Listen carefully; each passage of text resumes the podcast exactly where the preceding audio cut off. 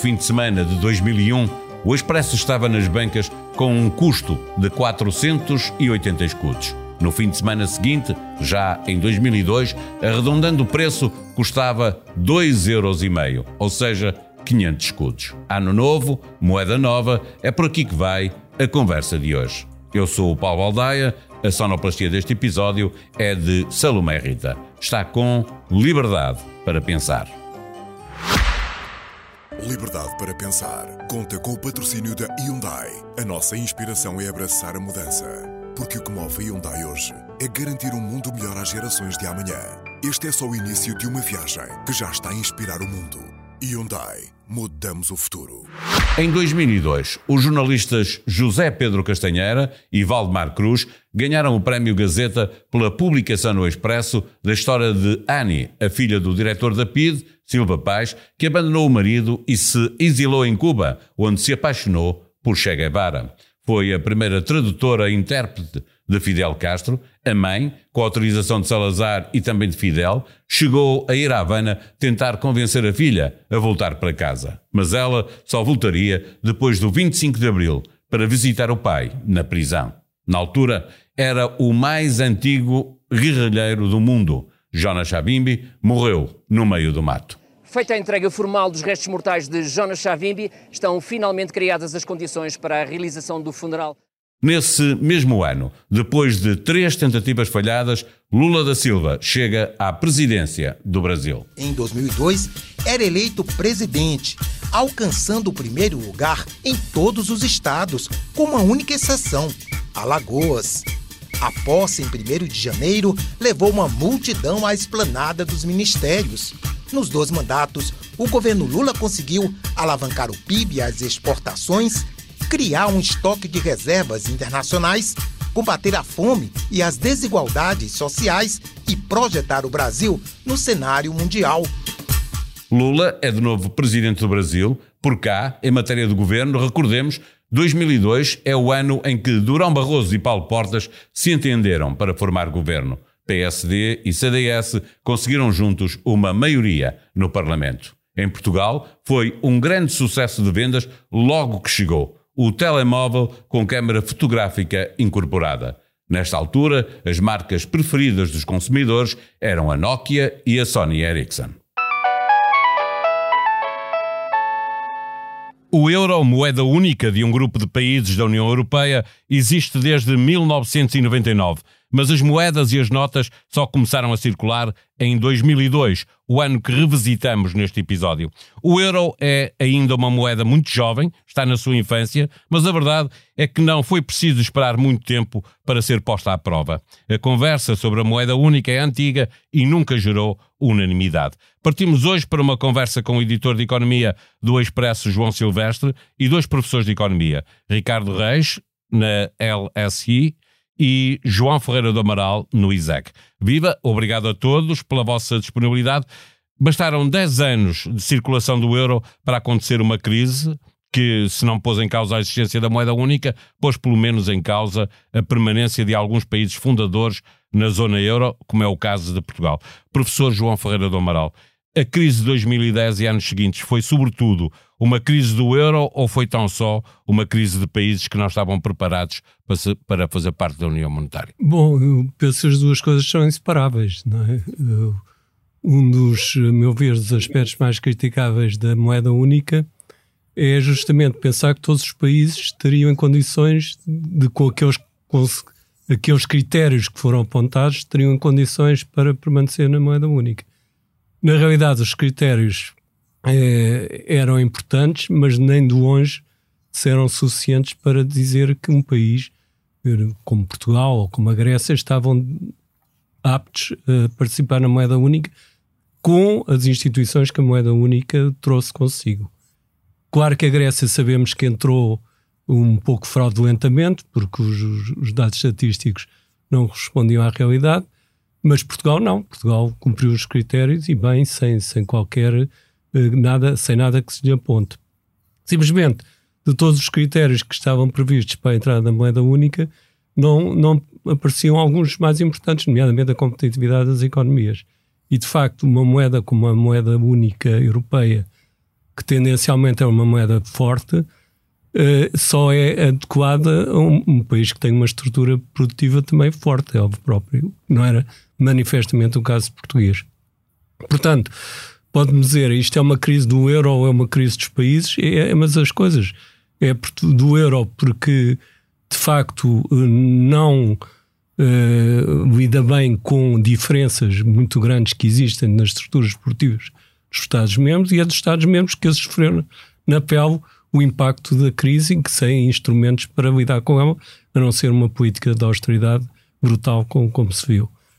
Portanto, todos os defeitos de, de, um projeto que, a meu ver, foi, foi imbuído apenas eh, só de, de, de, corresponder a, uma, a problemas políticos, nomeadamente da França, relativamente à reunificação da Alemanha.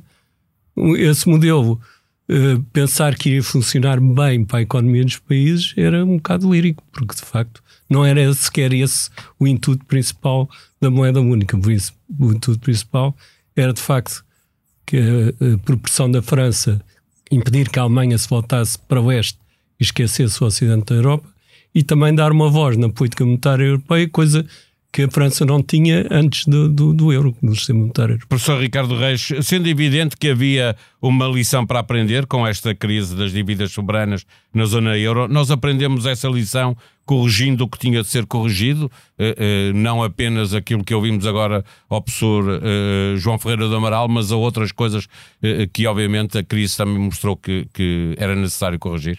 Oh, Deixa-me voltar à, à questão anterior e dar-te a minha perspectiva sobre o que disse o professor Ferreira do Amaral. Uh, ou pelo menos responder de uma forma diferente, uh, porque acho que até vai tornar o debate mais interessante, porque eu tenho uma perspectiva diferente da dele.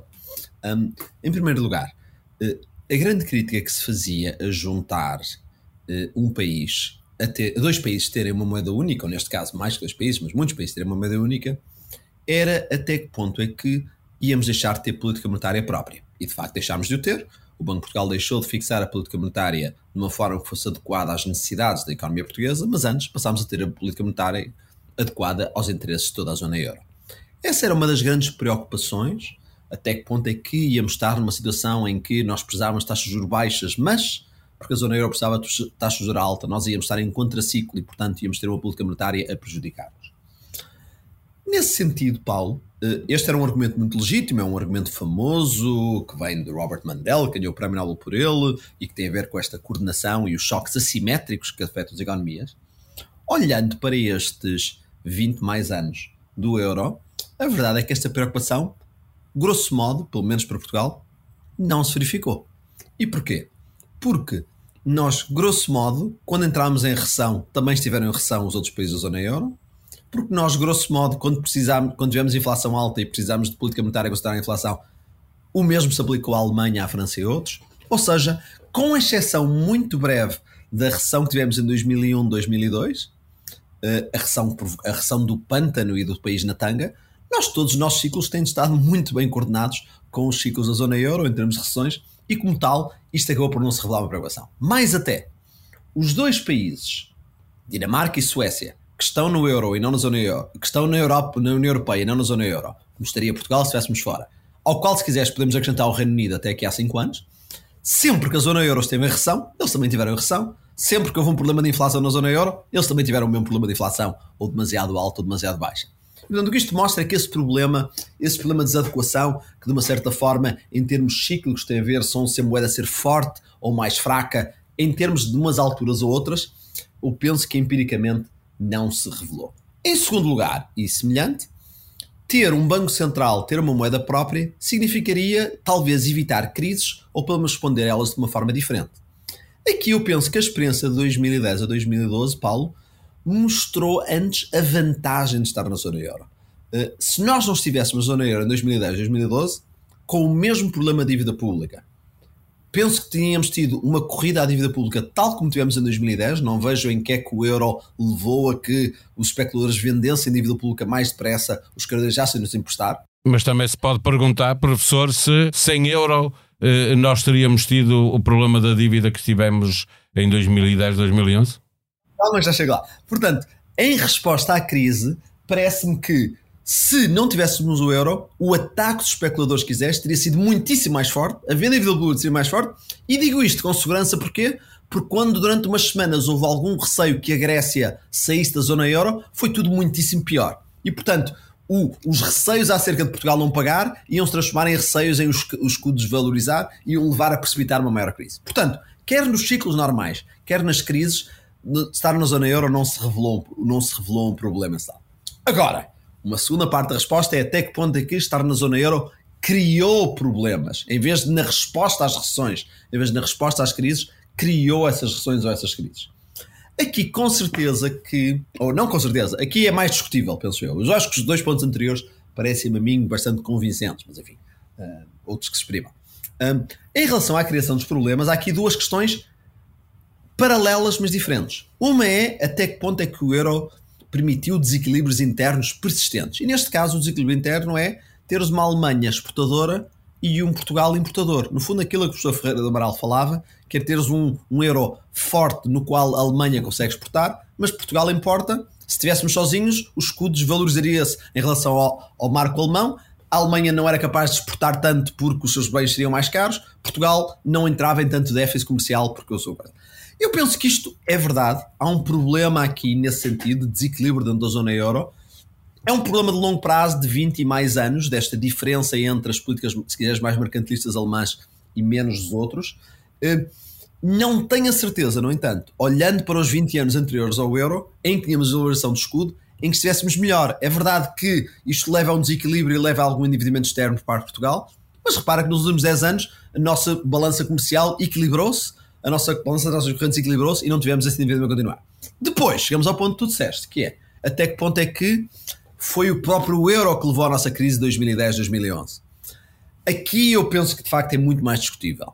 Hum, é verdade que Portugal, acima de tudo, o que levou à nossa crise de 2010 foi Portugal ter deixado de crescer em 2001 e ter entrado num período de estagnação. Ao mesmo tempo que estagnava, os credores estiveram dispostos a emprestar-nos muito, muito, muito dinheiro a, a, custos muito baixos, até que um dia não quiseram fazer mais e levou à estampa grande que tivemos. Ora, eu penso que de facto o euro criou o mercado de capitais europeu, que permitiu de facto os fluxos de capital muito grande do centro para a periferia, do, para a periferia. Ou seja, permitiu o boom do crédito que nós tivemos entre 2001 e 2010, que nos permitiu, numa economia estagnada, conseguir a consumir, consumir, consumir e a acumular dívida até que. Portanto, nesse sentido, sim, só chego ao quarto ponto, levantei quatro. Ciclos, não. Uh, crise, resposta à crise, não. Desequilíbrios internos e externos, não sei, mas não tenho certeza que os desequilíbrios não estariam lá da mesma forma. Mas em relação ao quarto, sim, talvez o euro contribuiu para a crise, no sentido em que, não pelo que aconteceu em 2010, mas porque em 2002, 3, 4, 5, 6, permitiu-nos pedir muito, muito, muito emprestado, mesmo quando deixámos crescer. Talvez porque permitiu que não tivéssemos de fazer reformas mais cedo e que isso fosse mais claro, permitir-nos esconder os problemas. Eh, João Ferreira da Amaral já volta a si eh, para fazer o contraponto também ao que ouvimos do Ricardo Reis.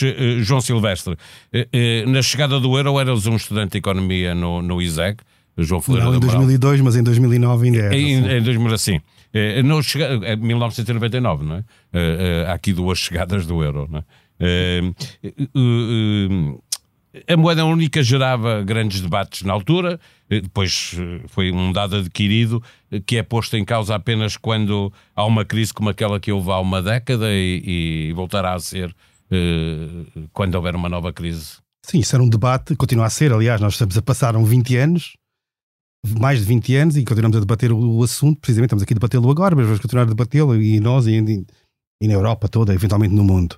Agora, o ponto interessante aqui, eu acho que voltando um bocadinho atrás, a discussão que havia nesse, nesse pré-euro, portanto, anos 90, era muito aquela discussão que o Ricardo falava aqui, que era a discussão do Mandel e das zonas monetárias ótimas, que é a ideia que um país deixa de ter uma moeda, a sua própria moeda, havendo um choque assimétrico, deixa de ter mecanismos para lidar com isso, e no limite pode haver uh, choques que se tornam persistentes, economias estão permanentemente em, em crise ou em recessão. Aliás, era a teoria do Krugman e havia uma grande discussão académica na altura sobre isso. E o que aconteceu, na verdade, é que 10 anos depois um bocadinho mais de 10 anos depois, veio uma crise financeira e aquilo que aconteceu em termos de crise não foi nada daquilo que se perspectivava na discussão anterior, que é a parte engraçada de tudo isto.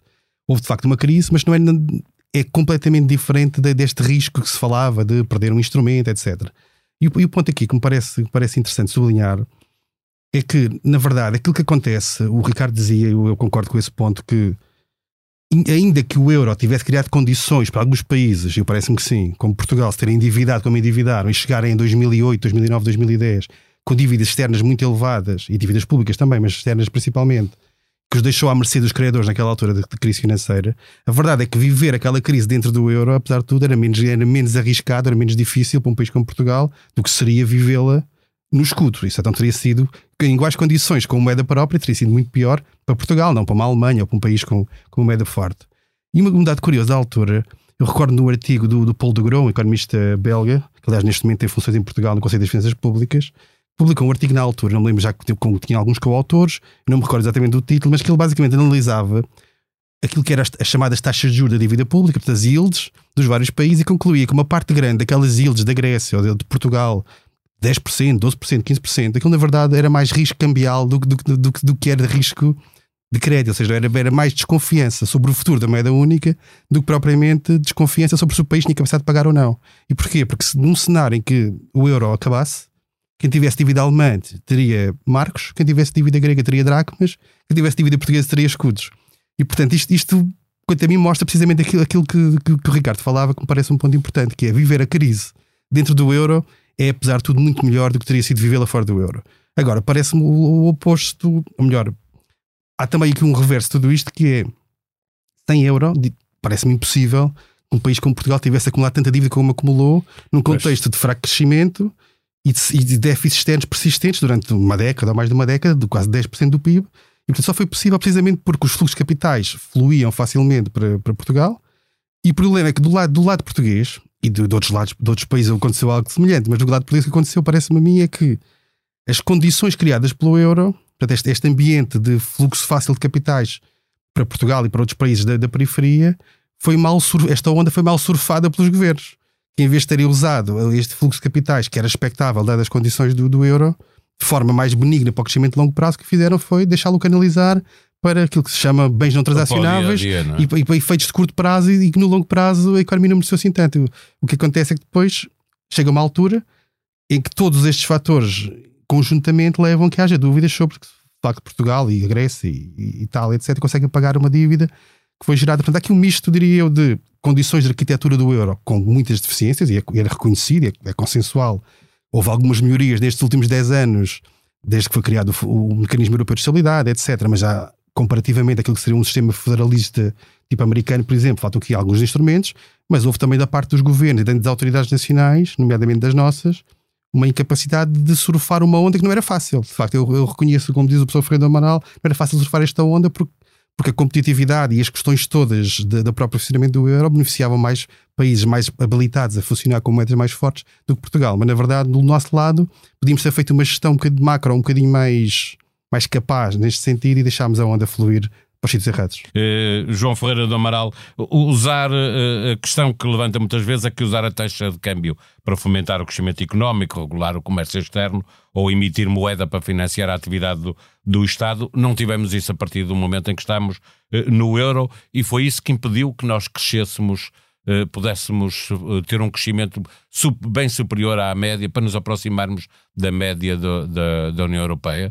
E, e, e já agora pergunto-lhe uh, a sua opinião sobre uh, o euro ter contribuído para a crise que vivemos há 10 anos. Uh, de certa forma, sim, contribuiu e também contribuiu para outro aspecto que está relacionado com o primeiro ponto que pôs, que é o seguinte, que de facto nós nas primeiras duas décadas, até a pandemia, porque a pandemia barulhou isto tudo, até a pandemia tivemos desde o ano 2000 na altura em que já, já, já havia euro e, e, portanto, já havia a política económica de convergência, uh, tivemos, um, de facto, um período inédito na, na, economia moderna, quer dizer, da segunda metade do século XX, uh, em Portugal, que foi uma quase estagnação económica, tivemos o pior crescimento da, da União Europeia, não é da zona euro, da União Europeia no seu conjunto, com exceção da Itália, e ao mesmo tempo um, um endividamento brutal, quer do setor público, quer da economia no seu conjunto.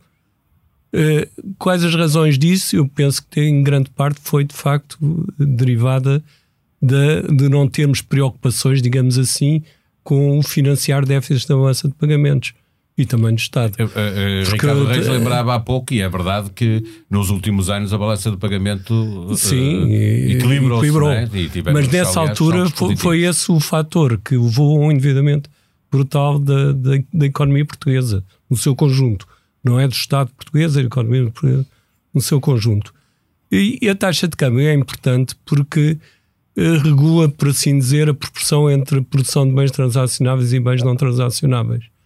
Eh, se a taxa de câmbio está muito valorizada, então a economia investe mais em bens não transacionáveis, principalmente se consegue ter procura interna graças ao financiamento fácil do Estado e da que economia em geral. Aconteceu, não? Foi o que sucedeu. E aliás é muito nítido que assim que começou a política de convergência para o euro, ainda no, nos anos 90, século passado, uh, os setores como a agricultura e a indústria começaram a perder peso muito rapidamente no, na nossa economia.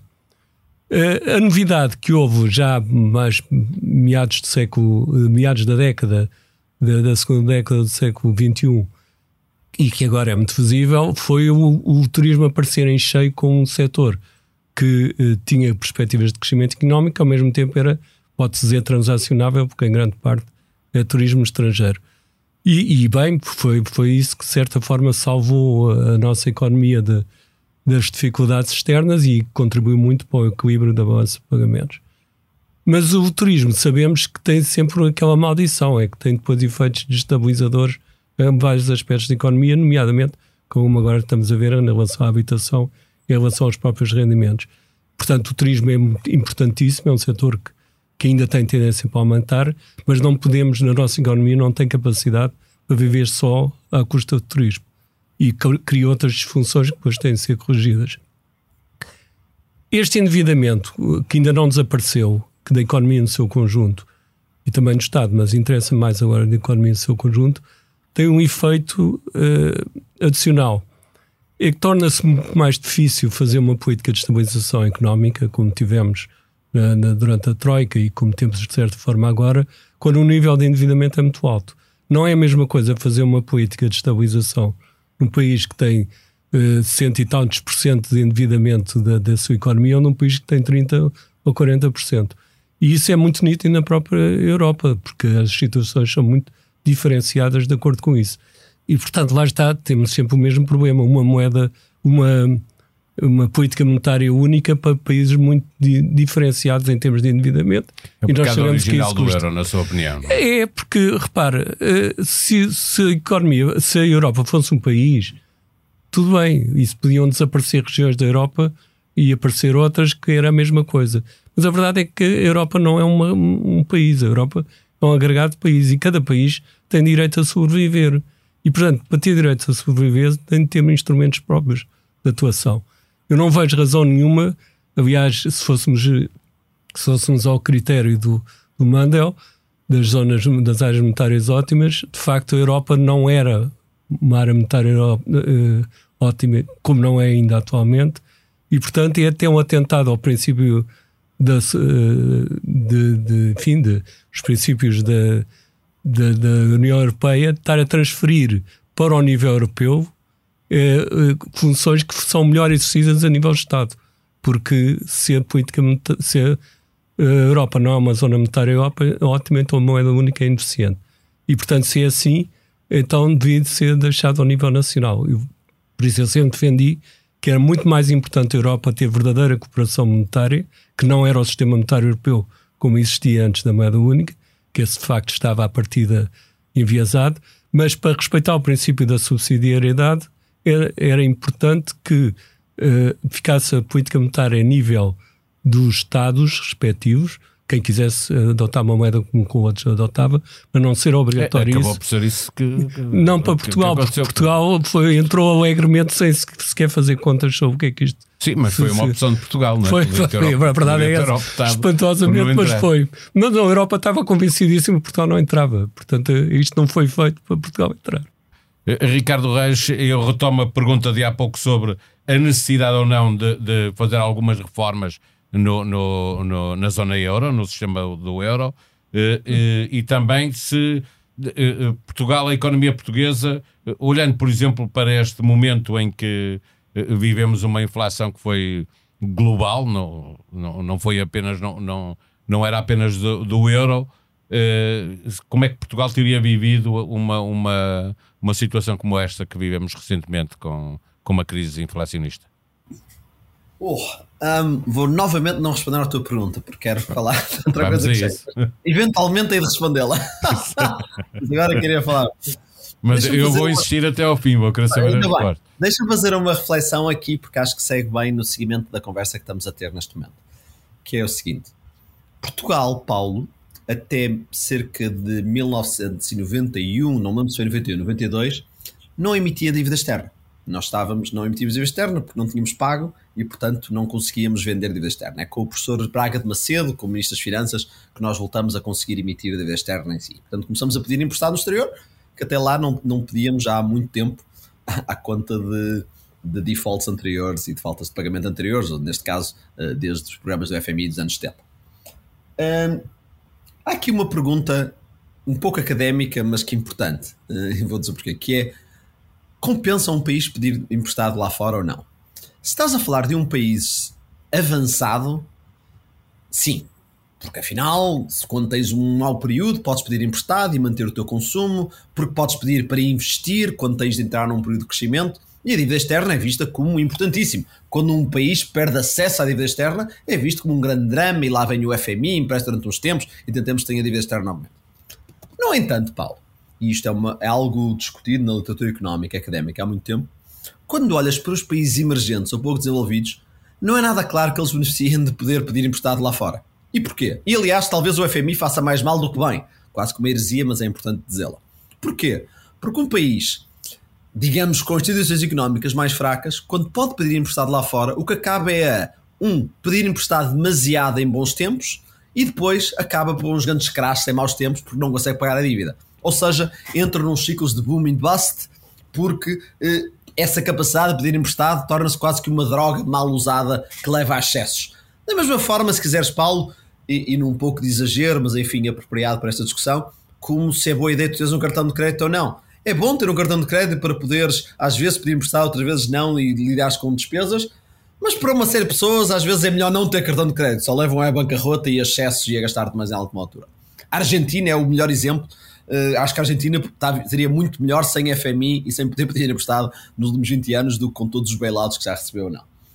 Portanto, quando estamos a fazer esta pergunta, e acho que o professor Ferreira Amaral colocou isto muito bem, assim como o João, no fundo estamos a perguntar é se Portugal é mais do tipo 1 ou do tipo 2.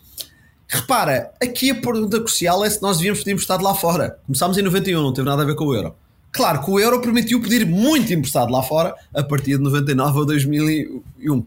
Eu gostava de dizer que, sendo Portugal um país da OCDE, sendo um país europeu, nós fazemos parte do grupo 1. Nós sabemos pedir emprestado quando é preciso, não exageramos quando é barato hum, e conseguimos evitar as crises.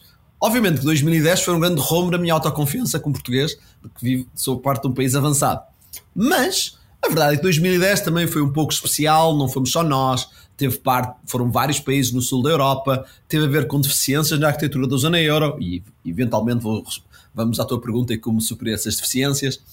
Mas eu penso que 2010 não foi só resultado e responsabilidade portuguesa nos nove anos anteriores. Acho que isso é uma forma muito redutora de pensar na questão. Não penso até que seja a maioria isso. Acho que foram mesmo falhanças da arquitetura da zona euro como um todo um, que levam a isto. Atenção.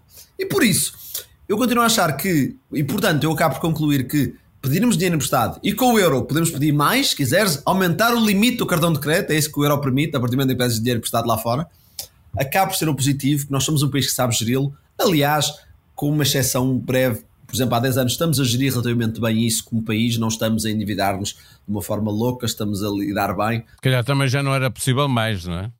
Nós estamos a, a como, como, aliás eu apontei, acho eu, já não me lembro, ou talvez o João, Portugal, em termos, reequilibrou as contas externas em 2012, de uma forma bruta, de uma forma difícil, com uma grande contração do consumo, mas a verdade é que reequilibramos e desde então não entramos em grande desequilíbrio. E, portanto, estamos há 10 anos assim, portanto também, porque tivemos um, tivemos um equilíbrio de 10 anos, estamos há 10 anos equilibrados, portanto também não vamos dizer que estamos sempre em desequilíbrio, não é verdade.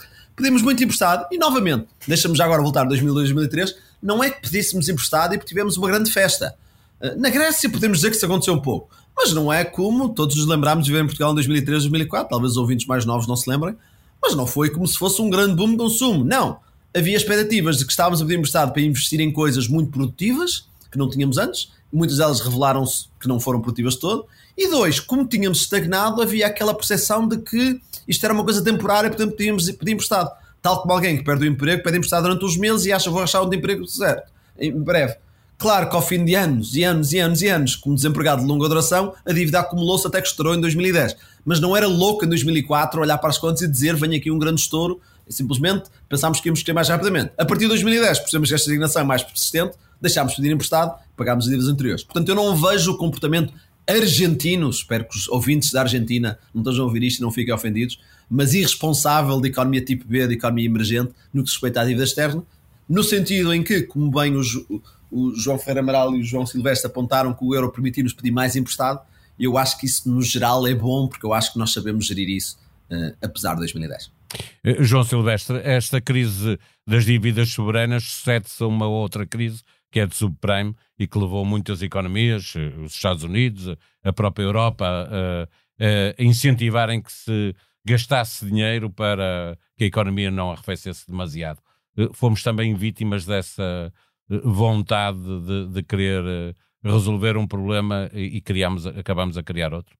Sim, eu acho que nesse, nesse aspecto não só não, não, soubemos gerir do ponto de vista macroeconómico aqueles primeiros anos do euro e crescemos muito pouco e, deixámos que o endividamento fluir com aquela ideia que se falava há pouco de que o problema da balança de pagamentos desapareceu porque a nossa moeda agora é o euro.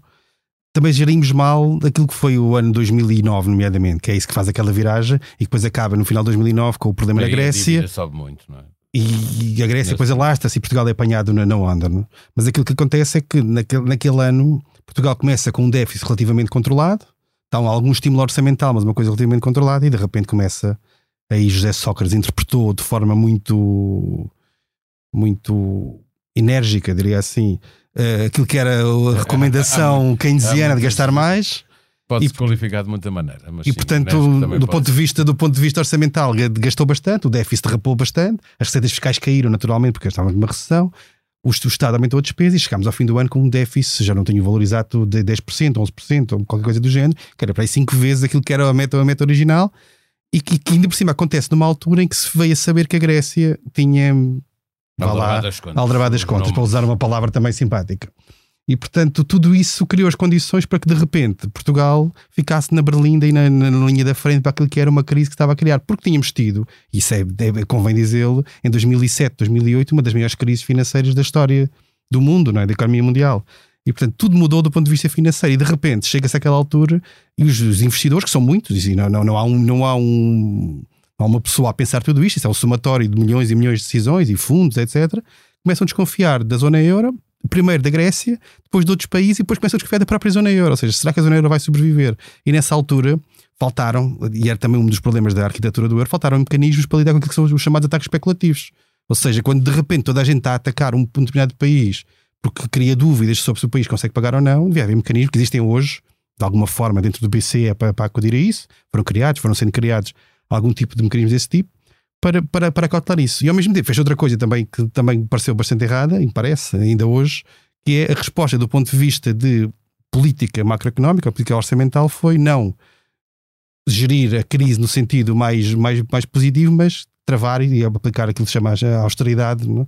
que é, no fundo, fazer políticas pró-cíclicas afundando aquilo que era, no fundo, ainda mais, mais que era a recessão que já existia. Ou seja, na, na prática, o que aconteceu foi que quer uma, quer outra, são insuficientes do, insuficiências do euro. Ou seja, uma moeda única necessitaria, na minha perspectiva. Ioiô, não é? precisa... Emagrece muito rápido, engorda muito rápido. Exato, e precisaria de duas coisas: precisa ter mecanismos para lidar com ataques especulativos.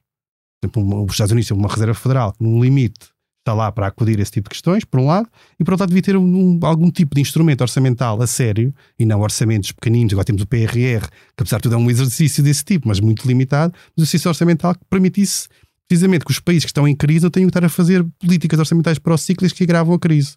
Isso existe, existe, por exemplo, algumas soluções desse tipo que são conhecidas, até discutidas, de o subsídio de desemprego ser pago a nível, a nível central e não a nível nacional, algum tipo de, de apoios diretos para, para os países que estão, estão em crise, e não, o que se fez foi exatamente o contrário.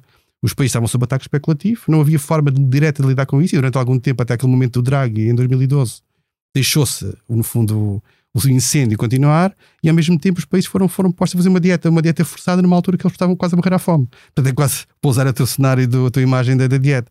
Portanto, tudo, tudo, foi mal e tudo, tudo decorre na prática, na verdade, daquilo que era o desenho do euro, que era insuficiente no início, foi melhorado em algumas coisas, continuamos ainda longe daquilo que seria o desenho ideal. Por exemplo, discute-se muito, e não sei se alguma vez existirá, do ponto de vista bancário, aquilo que seria um sistema de garantias de depósitos europeu, que daria garantias aos bancos a nível, aos clientes dos bancos a nível europeu, iguais e não diferenciados, consoante o banco está na Alemanha, em França e em Portugal. João Ferreira do Amaral, eh, eh, já, já, vou perguntar eh, daqui a nada eh, ao Ricardo Reis novamente o que é que está, eh, o que é que está a zona euro a precisar de, de, de ser uh, mudado, o que, é que, que, reformas é que há para fazer na zona euro, pergunto-lhe a si se é inevitável que vamos ter uma crise no, na zona euro, países como Portugal continuam frágeis e, e, e, reféns dessa, dessa inevitabilidade? Bom, eu, eu, penso que há muitos motivos para haver crises no mundo de facto, a emergência de novas superpotências é um, sempre um período muito difícil para o mundo. E no passado houve guerras dramáticas por causa disso, e, e, no futuro vai haver com certeza uma grande instabilidade política a nível mundial, que tem como consequência que é muito difícil a cooperação internacional. E, portanto, o ambiente, para além das outras crises eh, climáticas, demográficas, etc., que não têm a ver umas com as outras, mas coincidiram por azar todas ao mesmo tempo, a verdade é que se cria aqui um ambiente muito, muito instável nos, nos próximos tempos e, portanto, vai ser difícil saber se nas crises o que é que é a responsabilidade do, digamos, do subsistema económico e financeiro ou o que é que é a responsabilidade da política geral a nível mundial. Um dos problemas fundamentais, como eu disse, é que este tipo de, de situação impede impede a cooperação ou torna muito mais difícil a cooperação internacional numa economia que, em muitos casos, já está bastante globalizada, embora o, o cenário de voltar atrás também esteja longe de ser impossível. E, portanto, uh, dir-me-á, uh, uh, perguntar a pergunta, vai haver crises do euro? Vai, isso não tem qualquer dúvida. Crises do euro no sentido em que são crises económicas e financeiras, uh, que vão, sim, vão, vai ser discutido se o euro tem capacidade para aguentar a resposta ou não. Isso vai, vai ser inevitável. Eu penso que os próprios governos têm consciência disso e daí o processo de tentativa de reforma da zona euro, das regras, está em curso, mas uh, vejo um bocado arrastar os pés nessa, de, nessa, nessa via provavelmente porque também a situação na Europa política não é, não é fácil, como sabemos. E as clivagens são cada vez maiores. E, não vai ser, e a Europa vai, vai crescer, eh, a própria Europa e a zona euro vai crescer também, não é? Sim. Uh, novos países a entrar. Novos países, provavelmente, nas, principalmente na União, serão países que não são fáceis de acomodar, eh, como é evidente. Porque se joga muita coisa, principalmente nos países dos Balcãs. E, portanto, é, é, é impossível uh, analisar a capacidade da zona euro fora de, de, deste enquadramento político, que é um problema de um enquadramento político muito exigente. E, portanto, tudo esperaria que houvesse mecanismos, por maioria de razão, reforçados, dada essa complexidade política. Mas aí é que não se está a ver. E, como digo, não me parece que haja consenso a nível da zona euro, dos países mais importantes, para se encontrar uma, uma, uma forma satisfatória. Por isso, eu uh, que não, não defendo, uh, naturalmente não defendi a zona euro, tal como foi instituída e tal como foram os seus objetivos, tenho a percepção que provavelmente uh, a zona euro vai atravessar problemas muito difíceis no, nos próximos anos. Porque estas coisas não há milagres, quer dizer, se, se não há capacidade de, de acordar uma reforma mínima que, se, que dê aos países de menor uh, competitividade, possibilidade de se aproximarem dos outros, isto é, de convergirem para, para as metas, de, em metas de, de melhoria de crescimento face à média comunitária, e se não houver esse mecanismo, e não há, e não, não creio que haja capacidade para já de acordo nessa matéria, vejo como, como muito provável que a zona euro atravesse problemas tão graves como atravessou em 2010. Ricardo Reis, eu agora nem coloco pergunta. deixa-me seguir agora no que disse o professor Ferreira Amaral e responder a tua pergunta. Uh, antes de mais, deixa-me concordar muito veementemente com o que disse o professor Ferreira do Amaral, até porque comecei o programa a discordar, mas agora concordo muito, porque acho que ele a dizer tem muita sabedoria, sobretudo quando diz que não há milagres aqui. E a verdade é que a lei da economia é dura, tal como a gravidade, se depois debaixo de uma coisa pesada ela vai-te bater na cabeça, também há leis na economia que levam a que as crises surgem. E eu vou até um bocadinho mais longe. Eu acho que o professor Ferreira do Amaral vai se revelar acertado mais cedo do que vocês pensam, no sentido em que, e aqui estou a revelar também o meu pessimismo eh, natural de economista, que eu acho que uma crise na zona euro pode estar a vir mesmo ao virar da esquina para relativamente em breve. E porquê? Porque vamos olhar então para 2010 e qual foram, para além de alguns problemas estruturais nas economias, o quais foram os, as falhas de desenho que permitiram a crise que tivemos. Em primeiro lugar, Paulo, nós tínhamos um Banco Central Europeu que não podia comprar dívida pública. Era visto como ilegal comprar dívida pública. Logo, era um Banco Central que, ao contrário da maior parte dos bancos centrais, não podia lidar com qualquer problema especulativo nos mercados de dívida pública, eh, com quaisquer manias dos mercados que às vezes levam a casa exageros. Não podia sequer intervir. Isto nunca tinha acontecido, tinha a ver, enfim, tem a ver com razões históricas, não vou dizer porquê, mas ter um Banco Central que não pode sequer. O Banco de Inglaterra, há um ano, interviu fortemente no mercado de dívida pública durante uma semana e fez muito bem. Podíamos ter tido uma crise brutal aqui em Inglaterra e não tivemos, porque o Banco Central, o Banco de Inglaterra fez uma coisa completamente rotineira na história dos bancos centrais que tem séculos e resolveu um problema no espaço de uma semana que podia ser um grande problema. O Banco Central Europeu não podia fazer isto todo. Desde então, o Banco Central Europeu começou a comprar a dívida pública, está a comprar agora e resolvemos esse problema. O Banco Central Europeu tem de ser capaz de ter essa flexibilidade. Número 2. Nós não tínhamos um sistema de bailout. Nós tínhamos explicitamente em Maastricht a ideia de que se um governo não tinha precisado de pagar a sua dívida, simplesmente entrava em cumprimento, não pagava aos credores. Isso era uma ficção, isso não acontece. Quando isso acontece, a verdade é que eh, os credores que estão noutras partes da zona euro, tens uma crise financeira na zona euro inteira, eh, tu tens sempre, eh, diz-nos a história da dívida pública, tens sempre um bailout de alguma forma, com algum. Tens sempre uma instituição tipo FMI que paga em parte, gere a negociação da dívida, que às vezes demora anos ou outros. Tens sempre programas tipo Troika, eh, em vez de simplesmente um default absoluto na dívida.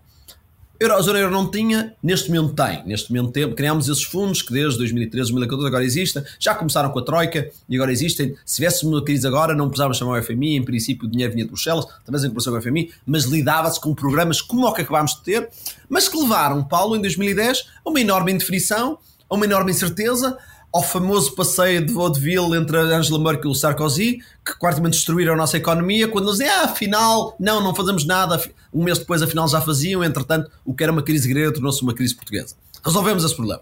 Agora, não resolvemos o terceiro grande problema da crise, que foi o facto dos bancos portugueses, no nosso caso, de terem imensa dívida pública portuguesa, entrar neste ciclo diabólico de que, quando a dívida sempre tem problemas, os bancos têm problemas, se os bancos têm problemas, achamos que o governo vai ter dos bailout não seja pelo Fundo de Garantia dos Depósitos e que levam a esse reforço.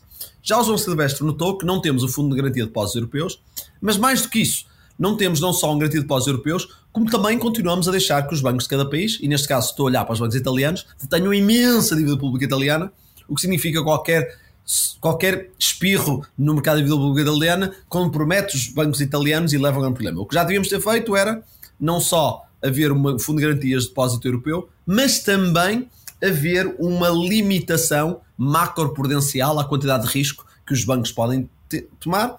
Não fizemos, para isso precisávamos também de criar uma obrigação mais europeia segura, e eu tive há 10 anos propus uma ideia, uns ESBs, Eurobonds, outra coisa qualquer, mas a verdade é que não temos isso e podemos ter um problema cá. Tendo assim, Paulo, vamos agora olhar de uma forma muito pessimista para acabar o programa, se quiseres, ou antes para a ronda seguinte, para os próximos 12, 24 meses. Tens um Banco Central Europeu que, porque está com um problema de inflação e muito empenhado na inflação, e porque herdou, penso que de uma forma até errada e irresponsável, imensa dívida pública no seu balanço de 2020, que não era necessária, nós não tínhamos feito aquele QE todo em 2020. Neste momento está limitada em quão agressivo pode ir e comprar dívida italiana se houver um problema aí. Segundo, temos um país, Itália, onde as contas públicas não estão equilibradas, tem os problemas estruturais que Portugal tinha em 2010, com mais de 10 anos, sem o reequilíbrio e ajustamento tivemos uns 10 anos, e para além disso, um país onde a Primeira-Ministra Meloni continua em grandes déficits públicos e a querer mantê-los no próximo ano, muito ao contrário da nossa responsabilidade orçamental dos últimos anos. E em terceiro lugar, tens os bancos italianos cheios de dívida pública. Eu vejo aqui uma crise na zona euro a começar em Itália e em que as soluções anteriores sendo todas limitadas, não há dinheiro para fazer bailout da Itália, os bancos italianos são cheios de dívida pública, o Banco Central Europeu não pode comprar muita mais dívida italiana, e portanto eu vejo aqui um grande vapor nesta pressão, e como dizia, volta então ao professor João Ferreira de Amaral, não há milagres, e dois, os próximos dois, três anos uh, vai haver aí muita pressão e uma nova crise na zona euro com fonte a Itália. Felizmente, não em Portugal. Eh, João Silvestre, mas pegando exatamente nesta última frase, o, o felizmente não é Portugal, portanto o problema será eh, menor do que se fosse começando cá, mas desta conversa podemos concluir que a zona euro, havendo um problema num país que é da zona euro, ele acaba por se transformar num problema de, de toda a, a, zona euro. Sim, parece-me inevitável, até por aquilo que o Ricardo dizia, que é quando as crises chegam, aquilo que mais incendeia o problema muitas vezes não é, não é a razão original da crise, mas é a forma incerta e titubeante e aos zigue-zagues como, como, como, a crise é gerida. Nós aquilo que vimos na crise em dois, há 10 anos foi precisamente um sinal que afinal a Grécia podia cair, afinal já não caía, afinal o euro podia acabar. Estes sinais todos juntos é criar uma grande incerteza e agravaram aquilo que era um problema de base. E portanto eu diria que se somarmos essa incerteza que existe sempre com respostas um bocadinho atabalhoadas às crises é também e um os riscos de, que existem. De também é um problema de lideranças. Até porque tem a ver com o facto dos países diferentes terem vontades diferentes. Também acontece isso. A cláusula de não haver um bailout na, na zona euro tinha a ver com o facto de, nomeadamente, alemães não quererem pagar a dívida de outros países. Do ponto de vista político era, era inaceitável para eles e, portanto, era isso que eles faziam. E continua a ser. E, portanto, aquilo, as crises vão, vão acontecer de certeza, não sei quando, não sei se é já ao virar da esquina. Este, este sinal que o Ricardo falava de Itália parece-me bastante preocupante, porque de facto, enquanto nós em Portugal temos um temos concedente, temos a dívida a descer rapidamente, temos juros relativamente baixos para aquilo que é o nosso, o nosso histórico. Itália tem um déficit descontrolado, tem uma dívida elevadíssima, embora uma grande parte esteja, esteja, seja interna, não deixa de ser muito elevada. E o que é verdade é que nós estamos a ver em vários sítios, vimos na, nos Estados Unidos, com os, os, bancos do Silicon Valley, vimos, vimos no Credit Suisse, em vários sítios que foi a rápida subida dos juros neste ano e meio na, na Europa, ou no mundo, é, no ano e meio, foi de tal maneira brusca que isto só pode criar problemas e, portanto, países endividados que de repente crescem pouco, como é o caso de Itália, já aqui foi falado pelo professor Ferreira do Amaral. Pior que Portugal, só Itália na, na Europa, com uma dívida gigante, ainda por cima, a política orçamental que está a tentar, não sei bem o quê, mas não, não está a controlar as contas minimamente, tem tudo para criar um problema, juntando ainda a questão dos bancos, que tipicamente, eu diria quase todos os países, não todos, mas a maioria dos países, os grandes credores bancários da, da dívida pública do país são os próprios bancos. Sendo que, do ponto de vista de prudencial, os rácios de capital até são benéficos para, para, para quem se investe. Ou seja, os bancos não, não têm que ter capital para cobrir o risco da dívida do próprio país. Ou seja, não só não há cuidado, como ainda há um incentivo indireto para, para que eles assim o façam. E, portanto, tudo isto junta aqui um, aqui um risco. Portugal está neste momento, aquilo que foi há 10 anos, está fantástico do ponto de vista de contas públicas, portanto, está, está, está desligado daquilo que são os países mais arriscados, mas se, se, a casa começar a arder, o edifício começar a arder, quem está nos andares de cima vai arder a mesma, não? É, não havendo milagres, esperemos que haja bom senso. Uh, João Silvestre, Ricardo Reis, João Ferreira do Amaral, muito obrigado aos três por terem vindo à Liberdade para Pensar. A jovem moeda já passou por muito é provável que venha brevemente a ser de novo posta à prova. A altura para ver o que aprendemos com os erros do passado. No próximo episódio é de novo a Cristina Figueiredo a conduzir-nos, desta vez numa viagem até o ano de 1995. O ano em que António Guterres, recém-eleito Primeiro-Ministro, suspendeu a barragem do Coa para proteger as gravuras. Estão convidados este episódio a atual diretora do Museu do Coa, Aida Carvalho, e João Zilhão, o arqueólogo que acompanhou este dossiê desde a primeira hora. Tenha um bom fim de semana, uma boa semana de trabalho. Estaremos de volta na sexta-feira. Até lá.